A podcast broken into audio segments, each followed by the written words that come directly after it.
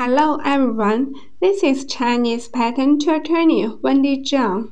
Today's topic is the eligibility of Chinese patent applications in the field of software. Here we go. In recent years, there appear not only many foreign applicants who have been constantly investing in China's patent assets, but also some big Chinese software companies applying for a large number of invention patents on algorithms or business tools and methods related to artificial intelligence, Internet Plus, big data, and blockchain. Despite that the Chinese patent system is relatively friendly to software or algorithm patent applications, it is still necessary to have the knowledge of the subject matter eligibility of software patents covering AI algorithms in order to successfully obtain patent rights in China.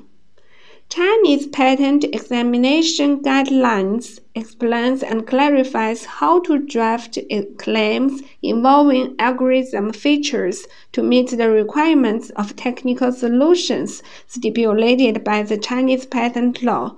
This gives applicants and patent attorneys in the field of AI algorithms more detailed guidance in drafting invention patent applications.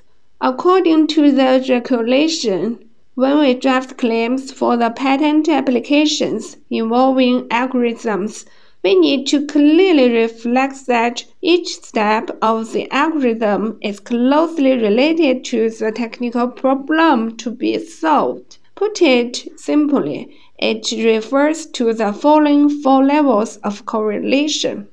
A. The data processed by the algorithm must have a specific technical meaning instead of being an abstract data concept. B. The processing should reflect that the data is processed in accordance with the laws of nature. C. The output data of the processing by the algorithm must have specific technical meaning rather than being an abstract data concept. And D.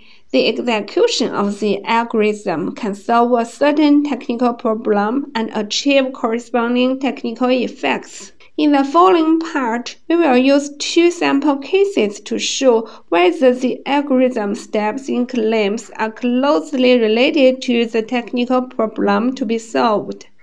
Case 1 Closely related example the technical solution of the claim is a method for processing features of a convolutional neural network, in which it is clarified that the data processed in each step is image data or a feature representation obtained from the image data and the performance of each step embodies how to gradually obtain the feature vector of the region of interest in the original image based on the original image data. The feature processing algorithm of this convolutional neural network is closely related to image information processing this solution solves the technical problem of improving the accuracy of image recognition and search. It adopts technical means that follows the laws of nature and obtains the corresponding technical effects. The draft of the claim is in full compliance with the closely related requirements of the four levels A to D. Therefore, the solution of the patent application belongs to the technical solution stipulated by the patent law and belongs to the subject matter of patent protection. Case 2 Not closely related example. The technical solution of the claim is a feature selection method based on artificial neural network.